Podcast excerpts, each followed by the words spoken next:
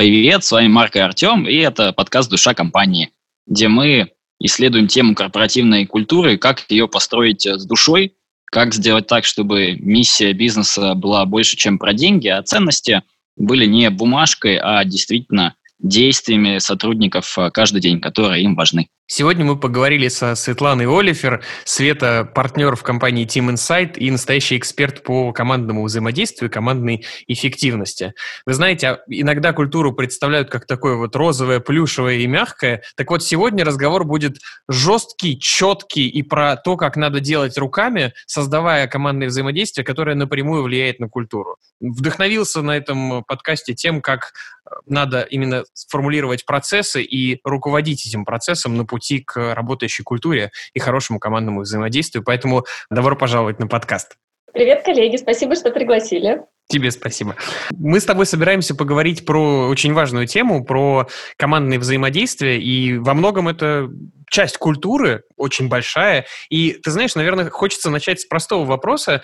Что для тебя значит командное взаимодействие и как оно вообще с культурой связано? Ну, действительно, да, тема командной эффективности – это тема, которой я активно занимаюсь э, последние пять лет, э, работая в HR-консалтинге. И для меня командная эффективность прежде всего обозначает э, две таких ключевых составляющих.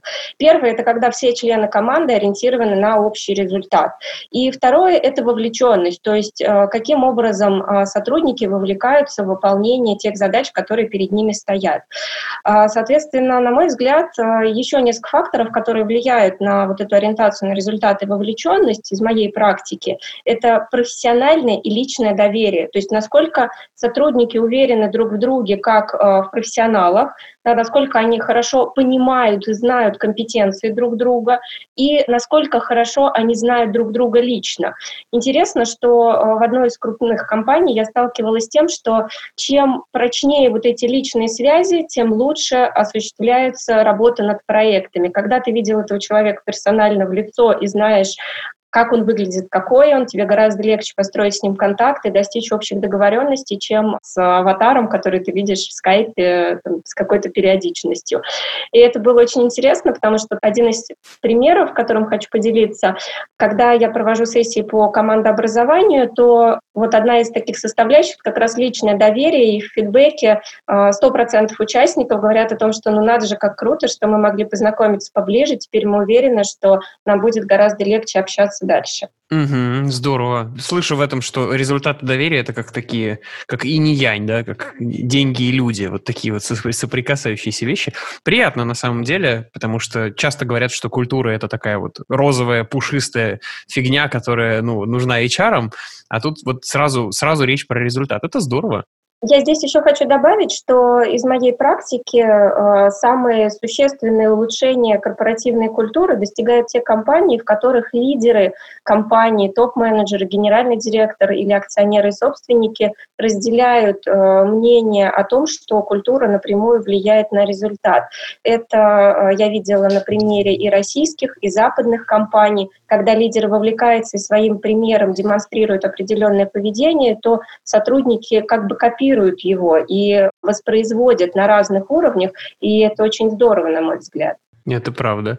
Ты сейчас сказала об этом, у меня вот возник вопрос. Может быть, был похожий опыт в прошлом, когда наоборот была ситуация, когда руководитель ну, вроде как ему сказали снизу, что, ну, культура нужна, товарищ. А, а он как-то сверху такой, да, да, культура, но сам как-то не топит. Может быть, были примеры, когда получалось с этим как-то поработать или изменить вот, это вот, ну, вот этого руководителя? Ты знаешь, тут я, наверное, скажу довольно непопулярную вещь, да, что консультанты, к сожалению, могут за счет того, что все-таки имеют ограниченную власть на территории клиента, назовем это так, да, могут ограниченно все-таки влиять на установки. Да, то есть мы больше работаем в поле целеполагания, управления знаниями, управления отношениями внутри компании и улучшения, например, обмена информацией, и можем развивать лидерство. Но если мы говорим про установки, к сожалению, я могу, наверное, наоборот поделиться обратными случаями, когда если у человека есть глубокая установка о том, что люди не важны, культура не важна, и у него при этом нет запроса коучингового характера, да, то практически невозможно переубедить человека и сделать это по-другому. И здесь мы можем только работать с этим, ну, что называется, в длинную, да, если есть запрос от э, руководителя на уровне выше, да, что-то с этим сделать, то мы здесь можем работать э, очень постепенно, показывая через э, результаты, да, вот посмотри, вот у тебя установки такие, результаты в команде такие, да, а э, с другими установками у тебя могли бы получиться другие результаты, и вот, пожалуйста, примеры. На мой взгляд, только так. Слушай, Светлан, хочу такой этот вопрос задать. Я слышал про доверие, это же такая тонкая грань. Вот как понять, э, я доверяю человеку или не доверяю? Точнее, как понять, э, он мне доверяет э, или нет? А как ты в своей практике работаешь с тем, чтобы было больше доверия в компании? Потому что, ну, когда заходишь я думаю, в какую-то корпорацию, компанию часто может звучать эта тема так очень странно. Ну, а как это доверие создать? Да, там, как обучение провести или еще что-то? Вот расскажи про это немножечко. Да, здесь у меня э, много примеров, которые я могла бы привести, но, к сожалению, мы ограничены временем, поэтому там, постараюсь там, двух примерах показать, как с этим можно работать. Первое, э, в прошлом году я реализовала ряд успешных проектов, в целях которых стояло как раз развитие профессионального и личного доверия сотрудников. А делала я эти проекты через Э, проведения командообразующих сессий, которые ставили помимо этого задачами еще и ряд профессиональных вопросов, и проводились для сотрудников одной из транспортно-логистических компаний для подразделения, которое занималось IT-направлением. Э, Соответственно, как э, можно это развивать, доверие, да, такую хрупкую субстанцию в разрезе командообразующих сессий? Мы делали повестку этих сессий, исходя из того, что члены команды общались друг с другом исключительно в дистанционной связи практически и лично друг друга не знали.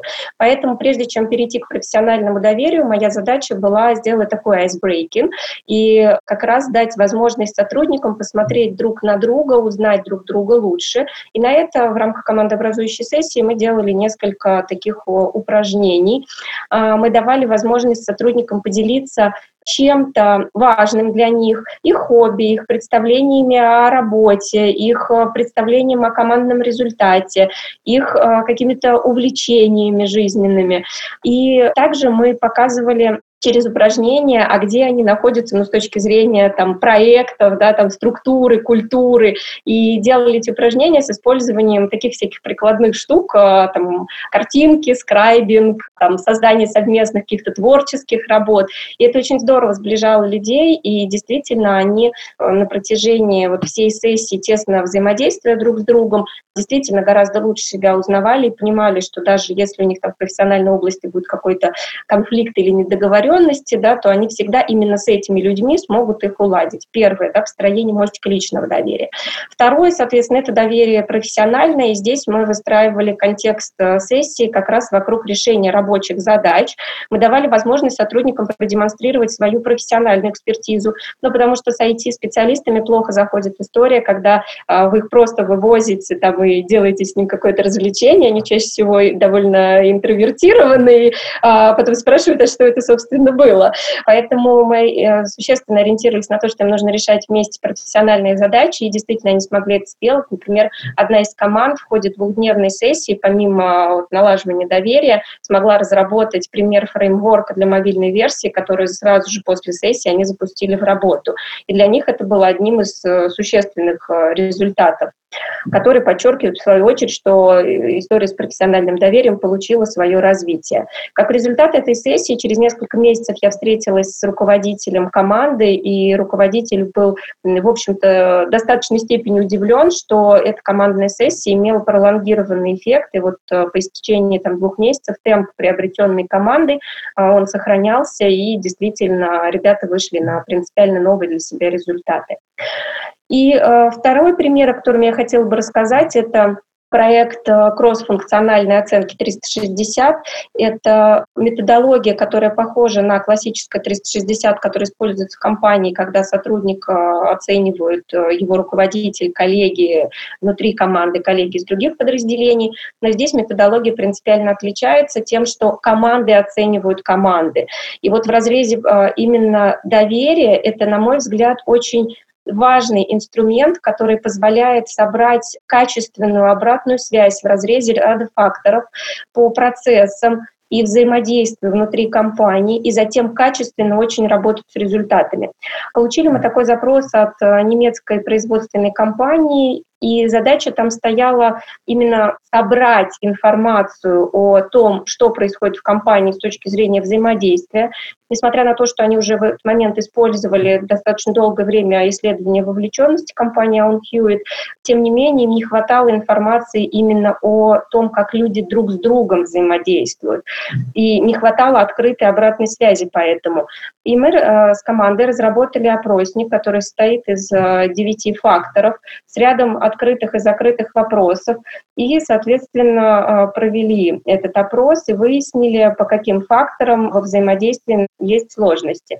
Сама методология состоит в том, что сотрудник э, оценивает свой отдел по ряду этих факторов. Ну и тут есть вариации, да, может оценивать либо заданные отделы, которые ему назначит руководитель оценить, или тех, э, с кем он, например, чаще всего взаимодействует.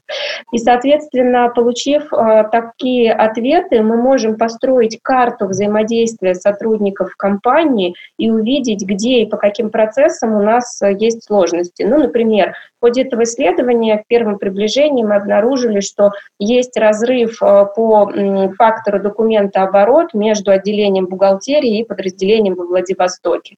Ну, в общем-то, ничего до этого не предвещало, и никто никогда об этом не говорил, но мы смогли это увидеть. Или есть э, сложности во взаимодействии в отделе производственном и в отделе продаж там, в Калининграде, например. И мы обработав результаты, смогли таким образом сформулировать области для улучшения, что компания, отработав по ним в течение года, смогла выйти на принципиально новые результаты. Один из показателей, что э, там несколько миллионов было э, сэкономлено на логистических операциях за счет улучшения процессов между структурными подразделениями. И, на мой взгляд, это один из э, важных показателей того, что культура — это не эфемерное понятие, а то, что во взаимодействии напрямую влияет на бизнес-результат.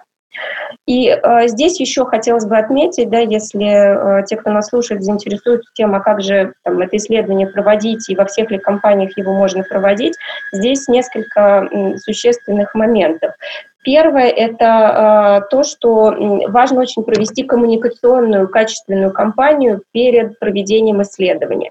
Дело в том, что из своей HR-практики э, 15-летней я сталкиваюсь с тем, что не во всех компаниях культура открытости развита на должном уровне. И что мы можем получить? Ну, то есть мы можем например, запустить такое исследование с самыми добрыми намерениями и ориентацией на бизнес-результат, но а, мы можем получить социально желательные, например, ответы. Мы можем получить, например, сильно негативные ответы или сильно положительные ответы, когда сотрудники отвечают в боязни того, а, собственно, какие будут последствия. Потому что, конечно, первая реакция на такие исследования – это то, что всех уволят, сократят и депримируют.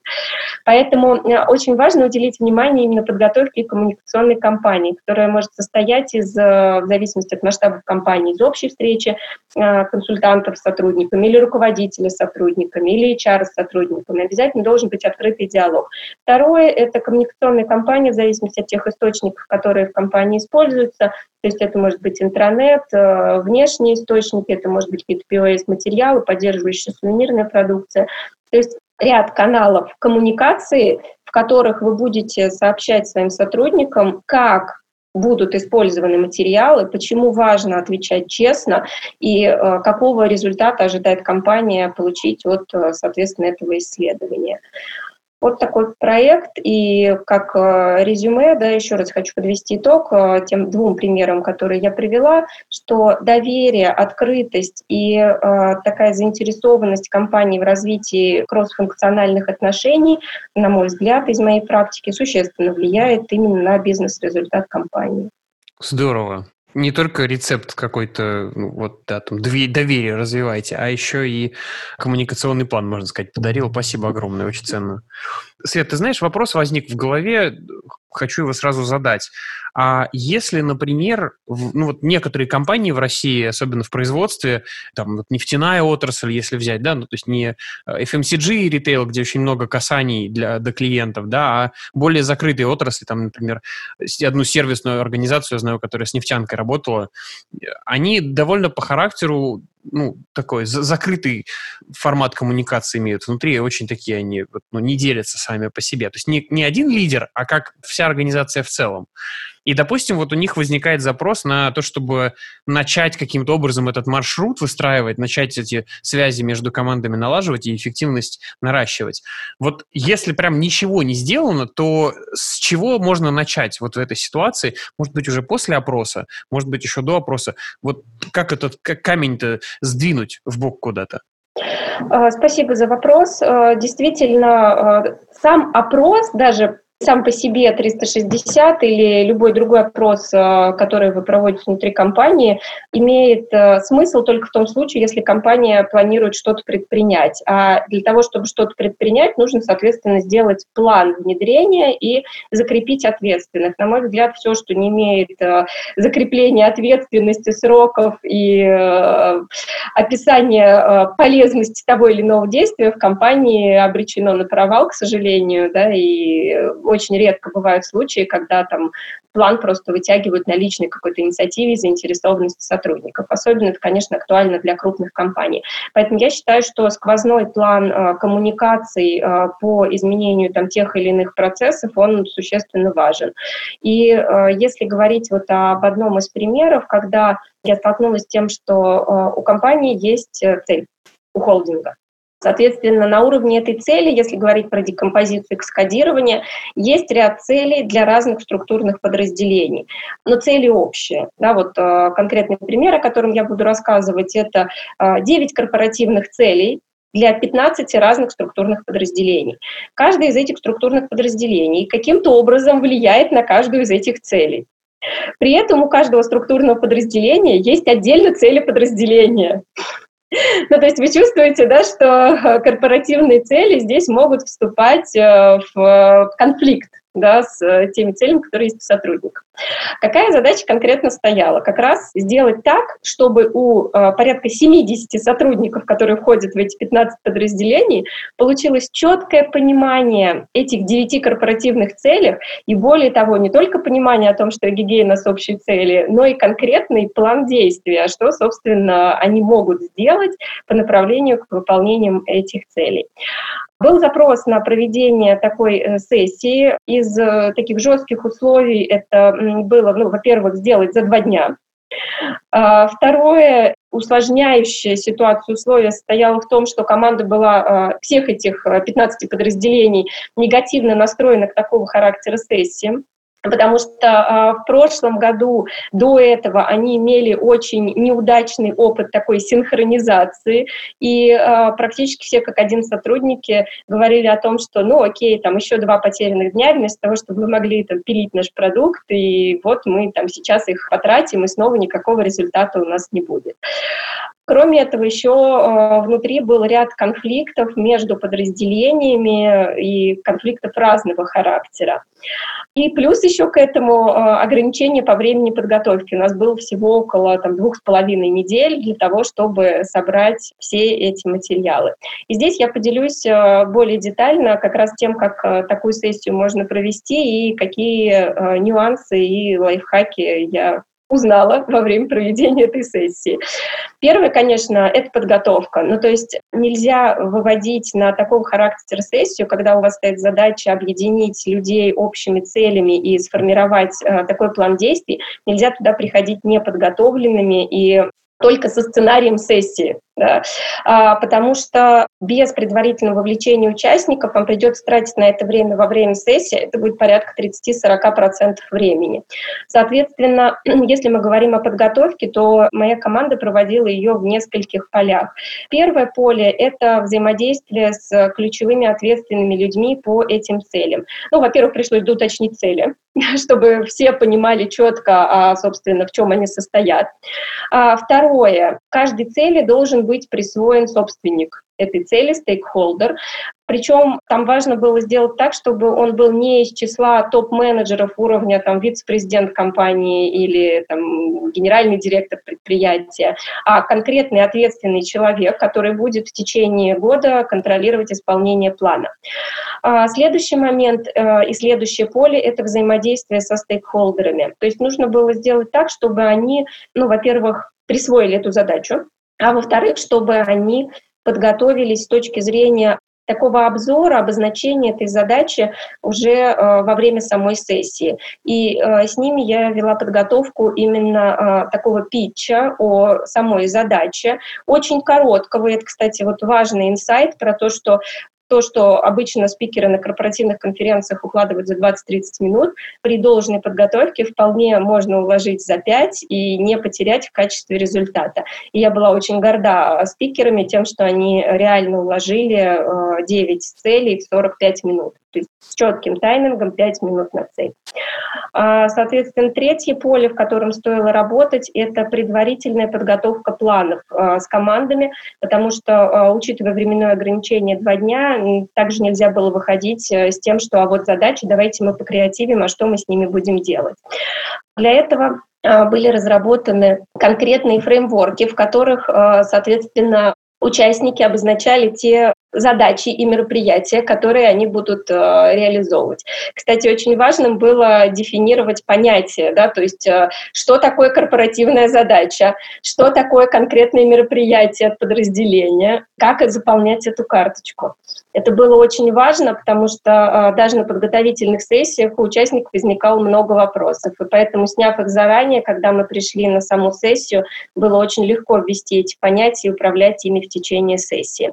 Соответственно, чтобы вы могли оценить масштаб, э, до самого мероприятия, то есть э, сессии, было подготовлено около 180 карточек по этим девяти корпоративным задачам.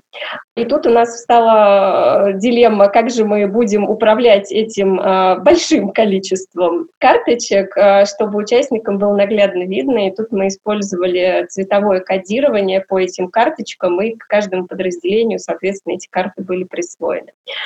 И когда мы пришли на саму сессию, первый день в целом прошел отлично, потому что мы распределили владельцев задач по каждой из этих задач, устроили возможность как раз разместить эти карточки подразделениям, посмотреть на то, что у них получается, и, конечно, сгенерировать новые. А, чем они поспешили воспользоваться и сгенерировали еще порядка 140 а, новых карточек. Итого на выходе у нас было 320 задач по 9 корпоративным задачам. Так как второй день сессии у нас был на следующий день, то нам пришлось с модераторами сделать так, чтобы мы оцифровали все задачи, по каждому подразделению, потому что видите, какой нюанс тут э, состоял в том, что у нас эти карточки были разложены по корпоративным целям. А так как было э, создано много нового в течение первого дня, нам нужно было сделать обратную декомпозицию и посмотреть, а сколько задач получилось у каждого подразделения и вообще оно справится или нет с тем, что получилось. И вот э, модераторы в ночи оцифровали карточки, в ночи же их распечатали, подготовили, и на следующий день участники пришли к э, своим стенам, на которых были уже по подразделениям э, полные скопы генерированных задач э, разложены. И они они смогли отработать приоритизацию, смогли из этого выделить э, ключевые какие-то аспекты. И на выходе мы снова еще раз сделали декомпозицию вернее, собирали композицию из семиметрового ганта на стене, в котором эти, ну, в итоге осталось там около все-таки 300 э, таких э, задач по подразделениям, э, были расположены уже по кварталам, и затем все эти мероприятия были оцифрованы, и мы передали, собственно, to-do-лист, экшен-план компании заказчику, с которым они пошли дальше работать. А, что в фидбэке участников? Ну, во-первых, они, наверное, испытали такой э, культурный шок от того, что э, два всего дня рабочих сессий могут быть такими интенсивными, первое, а второе, иметь э, такой действительно глубокий прикладной результат. Первое. Второе, то, что мы смогли еще помимо того, что мы решали задачу по составлению плана, мы смогли наладить их э, взаимодействие, потому что давали возможность э, в том числе им объединяться конкретными микрорабочими группами по задачам и какие-то существенные вопросы прояснять уже по ходу сессии. То есть часть конфликтов мы здесь отсеяли. Таким образом, мы здесь напрямую повлияли на то, как сотрудники понимают общие цели, мы повлияли на то, как они будут с ними дальше работать и закрепили это на уровне плана и ответственности, что в свою очередь оставляет надежду на то, что они дальше пойдут по этому плану и, соответственно, будут его реализовывать. Конечно, тут нужно понимать, что там кризисная составляющая могла наложить какой-то отпечаток, но вот, насколько я знаю, до вступления в период карантина а, коллеги работали работали по этому плану, и это здорово. Класс. Спасибо огромное. Я люблю, когда на вопрос, как что-то делать, человек отвечает кейсом. Давай вместе подрезюмируем тогда. Я ну, своими наблюдениями поделюсь, я тебя, соответственно, попрошу добавить. Так как это вопрос про то, как это сделать с нуля, вот прям ну, между закрытыми командами, что для себя услышал? Во-первых, ну, помимо вовлеченных и самопожертвовавших э, модераторов, которые там в ночи рубились, слышу несколько моментов. Во-первых, это визуализация этих целей и наглядность. Во-вторых, это включение всех этих людей в процесс, чтобы у них был, вот, ну, была возможность повлиять на то, что происходит с ними, самим сделать этот выбор. Вот. И в-третьих, это структурирование за них вот этих идей. Вот это для себя вынес. Можешь что-то добавить? Вот, на твой взгляд, какие были факторы успеха, которые позволили от отсутствия взаимодействия перейти к работе по целям совместной?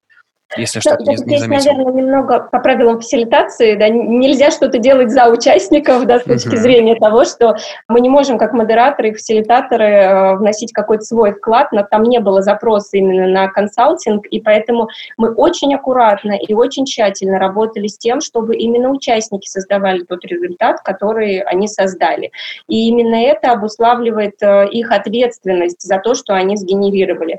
Э, мы исключительно вот э, с точки зрения уровня именно помощи и модерации помогали им сделать это в управляемом поле и с выходом на ожидаемый результат.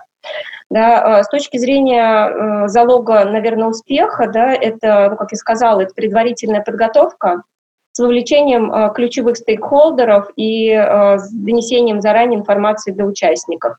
Второе – это поддержание уровня энергии и большое внимание тому, как происходит работа в течение дня. Ну, то есть я это называю гибкий фасилитационный подход, когда мы по факту перекраивали э, сессию по ходу проведения в зависимости от того, э, в какой динамике шла работа участников, но всегда ориентируясь на ту цель, на которую мы должны их вывести. Но в качестве примера мы договаривались с заказчиком о том, что мы отрабатываем первый день, и, соответственно, э, в конце этого дня делаем общее такое обсуждение с ключевыми стейкхолдерами по задачам, соответственно, а что из того, что сегодня произошло, повлияет на следующий день. И э, когда мы стейкхолдеров э, вечером отпускали, да, у нас э, как раз только тогда сформировалось полное понимание, а как же этот второй день будет проходить. Ну и там тоже не обошлось без некоторой коррекции. Поэтому внимание фасилитатора тому, что происходит в поле сессии и в поле проекта, оно очень и очень важно.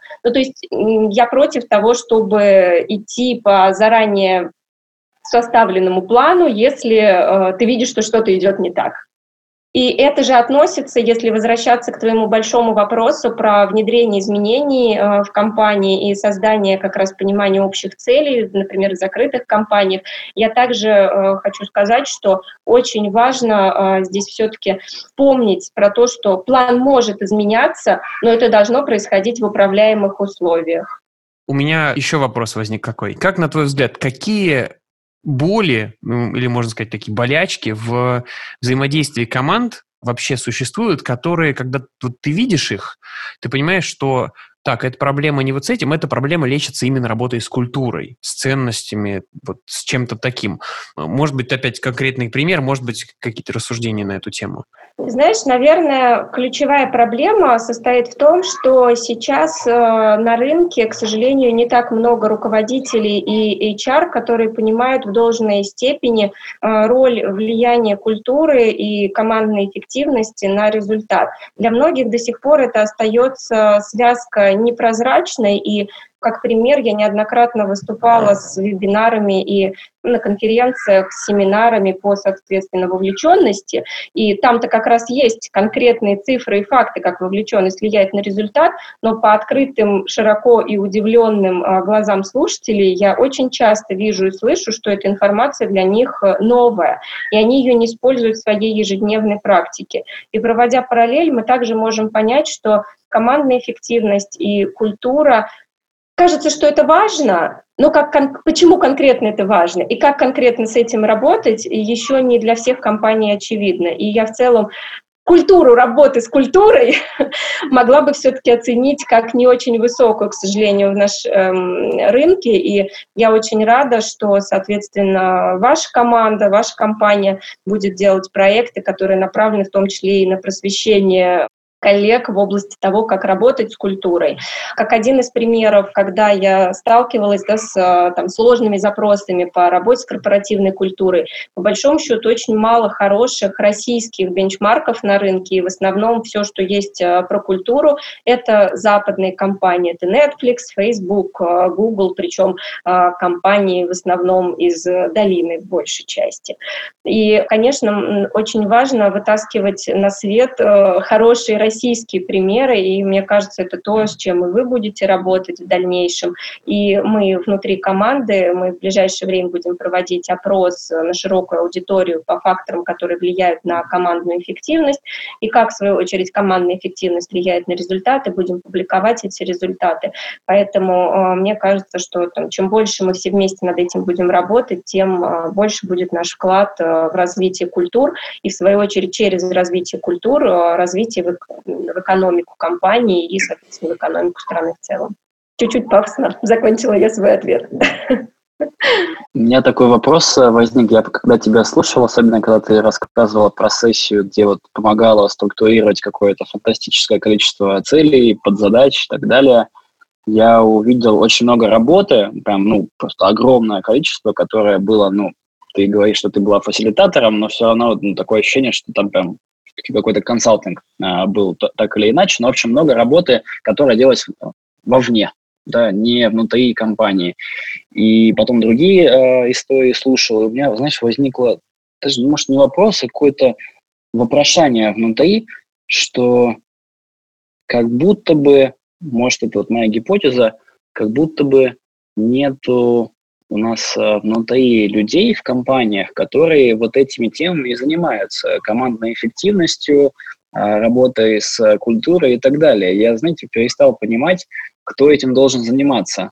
Менеджер по корпоративным коммуникациям, HR-менеджер, HR-директор или менеджер по счастью сотрудников, или менеджер по вовлеченности, может быть, есть, или менеджер по командной эффективности – вот э, я что-то прям аж э, ну, потерялся, потому что я понял, как много там работы, просто какое-то фантастическое количество. А мы же под HR обычно понимаем все-таки, ну, что-то такое. Кадры, найм, да, там мотивация, обучение, там развитие, может быть, да, там чуть э, больше. Поэтому как ты это видишь, кто этим должен заниматься? Вот э, твоей областью командной эффективности и работой с культурой если тут можешь э, прокомментировать. И, может быть, видела какие-то примеры у нас э, в России или на Западе, это не важно, главное кейс, где есть все внутри. Вот что интересно. То есть вдруг такое есть, вот полностью все in-house. То есть люди не заказывают стратегические сессии или какие-то фасилитации, а любую командную работу они проделывают внутри. Ну, ведь по идее, вот мы говорим да, про такой пласт а, тонкий вот этой командной эффективности и культуры. Хорошо бы вообще-то это делать а, не с помощью внешней, а внутри. Ну, я так подумал, что лично я бы, например, если бы свою компанию кого-то приглашал, я маловероятно кого-то бы пригласил, потому что, блин, ну как он это может сделать? Такой вопрос возник странный. Спасибо за вопрос. Я бы разделила его на несколько частей. Первое. С точки зрения того, э, есть ли компании, которые делают все сами внутри, и я уверена, что такие компании есть. И много примеров э, компаний э, западных, которых полный цикл работы с персоналом осуществляется внутри компании. Есть agile коучи и фасилитаторы внутренние, которые проводят командные сессии и так далее. Да? Вот. Но тем не менее, также я уверена, что они все-таки привлекают консультантов на работу по стратегическим проектам, на работу, возможно, с какими-то HR-задачами, на проведение обучения, привлекают внешних тренеров, просто потому что, э, когда э, система замыкается внутри, она не имеет э, зачастую дополнительных каких-то источников новых и свежих взглядов, как технологических, так, соответственно, и с точки зрения рынка. Поэтому мне кажется, что а, несмотря на то, что экспертиза может быть внутри компании по большей части, да, вот э, то, о чем ты говорил, но тем не менее компании также могут привлекать провайдеров, ну, просто, может быть, реже, чем другие. А на вторую часть вопроса хочу ответить таким образом, да, что кто должен это делать? На мой взгляд, э, части ответственности за как раз работу с культурой, за работу с целями э, сотрудников, за обмен информацией, построение отношений отвечают э, в разной степени разные люди в компании. Если говорить про генерального директора или собственника компании, то, на мой взгляд, он является источником формирования миссии видения и большей части он э, влияет э, моделями своего поведения на то, что внутри компании происходит. Осознанно или неосознанно он это делает, хочет он этого или не хочет. Далее руководители верхнего уровня, конечно, влияют на то, как они ставят задачи своим сотрудникам. У меня был забавный случай, я в прошлом году обучила порядка 200 руководителей практикам постановки целей и обратной связи. И среди этих 200 руководителей было э, порядка 20 топ-менеджеров и, соответственно, остальных линейных менеджеров. Так вот, э, на каждом тренинге, когда приходили линейные менеджеры, они говорили, а вы вот этому всему наших топов тоже обучите? Соответственно, вы можете здесь увидеть, да, что ролевые модели очень важны для сотрудников разных уровней, и даже там, где мы от линейных руководителей ждем какой-то осознанности, ответственности и понимания того, собственно, что происходит, да, они тоже, в свою очередь, ждут, что с ними будут э, качественно управленчески общаться их руководители. Кстати, вот еще на уровне топов, да, что очень важно из практики, важно а, все-таки цели внутри компании, когда происходит происходит каскадирование, ну, если оно происходит, да, то важно эти цели калибровать, чтобы они, если вступают в конфликт, то это был какой-то разумный конфликт, э, обоснованный между подразделениями, потому что если цели принципиально разные, ну, то есть одним подразделением сократить там издержки на 70%, а другим вывести там 10 новых продуктов в течение следующего года, то эти цели конфликтуют э, кардинально, и, скорее всего, ни та, ни другая цель не будет выполнена как раз в силу этого конфликта. То есть это еще одна из задач топ-менеджеров, на мой взгляд, с точки зрения именно культуры и минимизации внутренних э, конфликтов. Далее на уровне линейных руководителей, конечно, это качественная постановка целей, э, правильный контроль, соответствующий тем задачам, с которым он работает э, внутри команды, и, э, соответственно, обратная связь. Здесь очень много управленческих ошибок, и с этим можно, мне кажется, бесконечно практически работать. Далее, если мы говорим про самих сотрудников, то, э, ну, наверное, важно оценивать и понимать, какие модели в компании приняты и, собственно, какие модели поощряются, потому что если говорить о принципе эмоционального заражения, да, когда один там, заражает своим состоянием 10 человек, то лучше, если это будет все-таки нейтральное или позитивное состояние, нежели там жестко негативное, которое приведет в итоге к, ну, в общем-то, невыполнению результатов. И здесь вот в работе с сотрудниками и с руководителями, мне кажется, очень важную роль имеет это HR. Это может быть разный HR с точки зрения структуры. Я как консультант всегда говорю там про HR целиком, имея в виду, что туда относятся и внутренние коммуникации, и отдел обучения и развития сотрудников, и, соответственно, подразделения, которые занимаются наймом а, и адаптацией и развитием дальше. Поэтому а, здесь мне кажется, что внутри HR тоже такие люди могут быть. Ну и дополнительно вот а, как раз чем шире и сложнее организационная структура в компании, тем больше, на мой взгляд, должно быть все-таки внутренних таких медиаторов да, или внутренних фасилитаторов. Мы можем э, судить вот по ряду практик уже российских компаний, что привлекают таких специалистов. Сейчас очень активно рынок развивается. А, там agile коучи, которые приходят внутрь команд или э, групп команд и помогают им выстраивать взаимодействие. Это очень важно. Потому что если мы говорим там, про теорию там, организации, про то, как развивались различные структуры, там, то для линейно-функциональной структуры, в общем-то, все понятно, директивно, делегирование осуществляется последовательно, там, каскад целей, система контроля а, предполагает самой структуры, то если мы сейчас говорим о матричных структурах или о комбинированных структурах или о дивизиональных, то, соответственно, там действительно таких посредников и медиаторов должно быть э, больше. По факту просто потому, что сложнее связи. Класс. Это, наверное, один из самых техничных ответов что я слышал про то, как организовать это внутри. Спасибо огромное. Для себя отметил, что проблема, слава богу, не в том, что ну вот все, консультанты это такие боги, которые сидят на Олимпе, иногда снисходят до инхауза, которые бедняжки там сидят и непонятно чем занимаются. Здорово, что ты видишь эволюцию рынка, и очень рад был это услышать, что сейчас это вот набирает обороты, новые форматы взаимодействия с рынком есть, и внутри люди готовы и драйвят эти процессы. Это очень здорово. Спасибо тебе огромное. Вижу, что подкаст у нас подходит к концу, и, Свет, хочу тебе огромное спасибо сказать за то, что сегодня мы поговорили не в формате каких-то розовых облаков и пушистых единорогов, а реально про конкретные техники работы с культурой и с командной эффективностью. Я для себя взял очень много и про то, какие мероприятия здесь могут помочь, и про то, как к ним надо подходить к их подготовке и проведению и так далее. И в целом, спасибо тебе огромное за кейсы, потому что это было очень конкретно и показательно. Спасибо тебе огромное за участие. Спасибо, коллеги.